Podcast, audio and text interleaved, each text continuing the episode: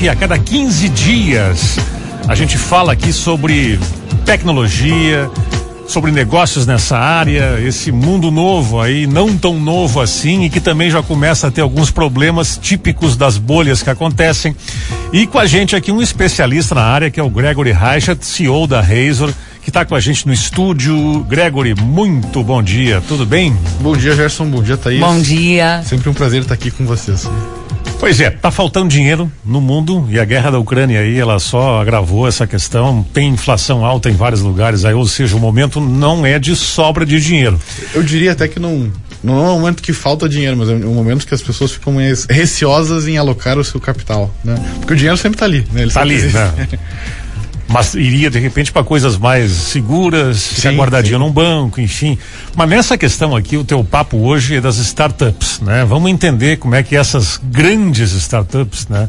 Que elas surgem, e isso é um fenômeno do mundo de hoje, assim, como é que isso pode ser afetado como tu disse, não é falta de dinheiro, é talvez a, a, a, coragem de colocar nisto dinheiro nesse momento em que ele se torna mais, vamos dizer, arisco. Conta pra gente, explica um pouquinho como é que tá esse momento das startups gigantes no é, mundo. A gente está vivendo um momento não, não só no Brasil, mas em, em todo o mundo, né? Dado a, a, inflação global, que hoje não afeta mais o Brasil, mas todo, todos os países, ocasionou um, um, medo, digamos assim, dessas startups que queimam muito dinheiro, né? Porque nós temos muitos casos de empresas que estão há 10, 15 anos valendo bilhões de dólares, mas nunca deram um real de lucro, nunca deram um dólar de lucro, né? A gente tem, por exemplo, o Nubank foi dar lucro recentemente, né? E ele valia mais do que o Itaú. Mas nessa correção de mercado que teve agora, o Nubank está valendo um terço de quando teve o, o IPO, né? O lançamento de mercado de bolsa, né? E a gente teve vários casos, por exemplo, a Quinto Andar, a Loft, que tiveram demissões também para se reajustar a esse novo momento. Que é Só um entender, que vai faltar é, liquidez, é, né? Essa startup que tu fala aí, ela, ela tem aquela expressão unicórnio, né? Não é a mesma coisa, né? Não, não, não, não são exatamente empresas unicórnios, né? Porque a definição do unicórnio, ela, ela é a definição de uma empresa que vale mais de um bilhão de dólares. Né? Uhum. Aqui a gente está falando de empresas que tem o cash burn, que a gente chama, né? Que é o, empresas que queimam muito caixa empresas que estão focando em crescer muito rápido, crescer de uma forma agressiva e só gastam dinheiro, não, não tem lucro ainda, né? O retorno é lento também, demorado, Isso, é. ou é pode por, não acontecer. Por exemplo, um, um caso que demorou muito tempo para acontecer foi a Uber, né? A Uber foi dar lucro uh, na, na, pandemia agora. E Uber é de 2010, 2011. Né? Então, é uma empresa que demorou 11, 12 anos para começar a dar dinheiro. E quanto dinheiro ela queimou até isso acontecer, né? E nesse momento que a gente está agora, a gente estava tendo muitas startups que valiam às vezes 100, 200 vezes o que elas faturavam. Né? Então vamos colocar uma empresa que lá faturava um milhão de reais, né? que no, no, mundo de, de faturamento de empresa é um faturamento relativamente pequeno. E a empresa valia 200 milhões, 300 milhões de reais. A gente falava aqui fora do ar, por exemplo, que a Razor, que é uma empresa solidificada, que tem crescido muito todo ano, ela, é, o valor dela é duas vezes e meio, é isso? Isso, isso. Para dar uma dimensão é. do quão 200 vezes é, é um valor muito pois é. agressivo. Né? Isso é uma coisa de agora, porque o dinheiro está sendo um pouquinho mais seguro em função de tudo que se falou aqui, guerra na Ucrânia, a questão da inflação, ou é uma tendência que a partir de agora se tenha um olhar um pouquinho mais, vamos dizer, é, é, é, é me faltou a palavra agora, aquele olhar tradicional, vamos dizer, é, sobre as startups, essas aí que valem 200 vezes mais, ou não? É um momento só? Eu acho que tem as duas coisas, assim. Eu acho que com certeza, se não tivesse tido a guerra, não tivesse tido a pandemia, não, não, não teria acontecido isso nesse exato momento, poderia postergar isso lá um, dois anos, né? Mas eu entendo que é uma correção de mercado natural, né? Que nem aconteceu, por exemplo, no começo dos anos 2000, né?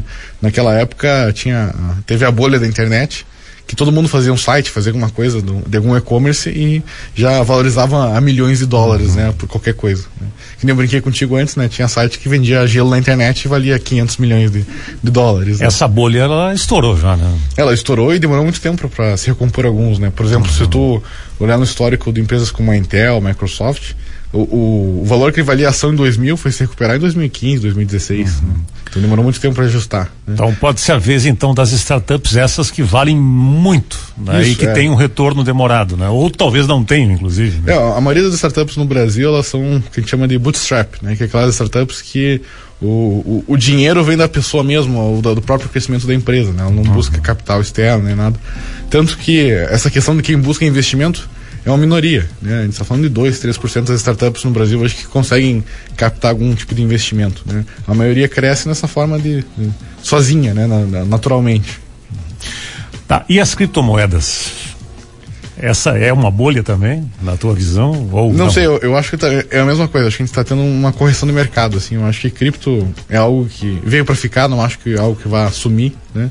Eu só acho que talvez a gente uh, supervalorizou ela no, no ano passado ali e agora está tendo uma correção que vai ficar nesse patamar. Porque o, o patamar, por exemplo, do, de 30 mil dólares do Bitcoin, ele tem ficado mais ou menos estável nisso, né? Uhum. Às vezes ele cai nisso, mas ele acaba sempre se corrigindo nisso.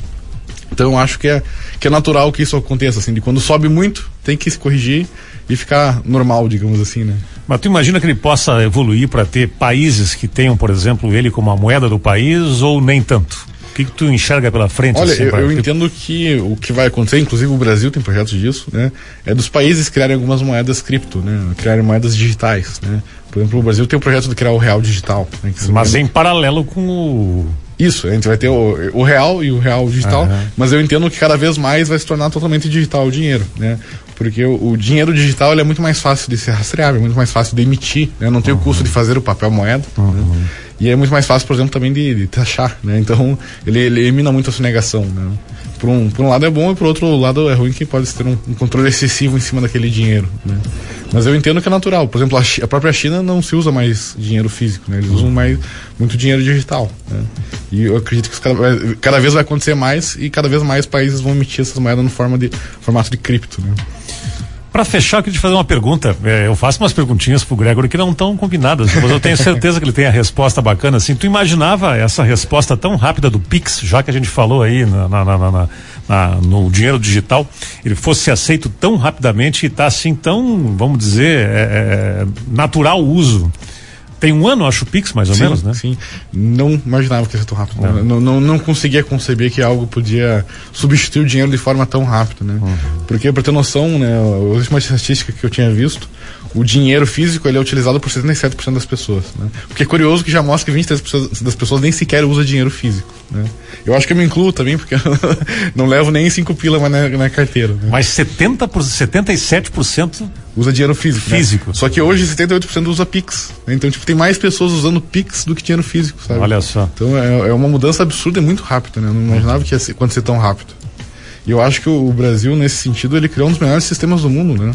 Porque eu já testei de várias vezes, assim, de tipo, ah, tá sem saldo no, no cartão de débito, fazer um Pix na hora e já dar ok na maquininha. Tipo, questão de um, dois segundos e o dinheiro já tava ali, né? Uhum. Antes TED a gente tem que esperar 30 minutos, 45 minutos. É verdade. Então, nesse sentido, acho que o sistema bancário brasileiro está muito evoluído perante outros países como os Estados Unidos e Europa.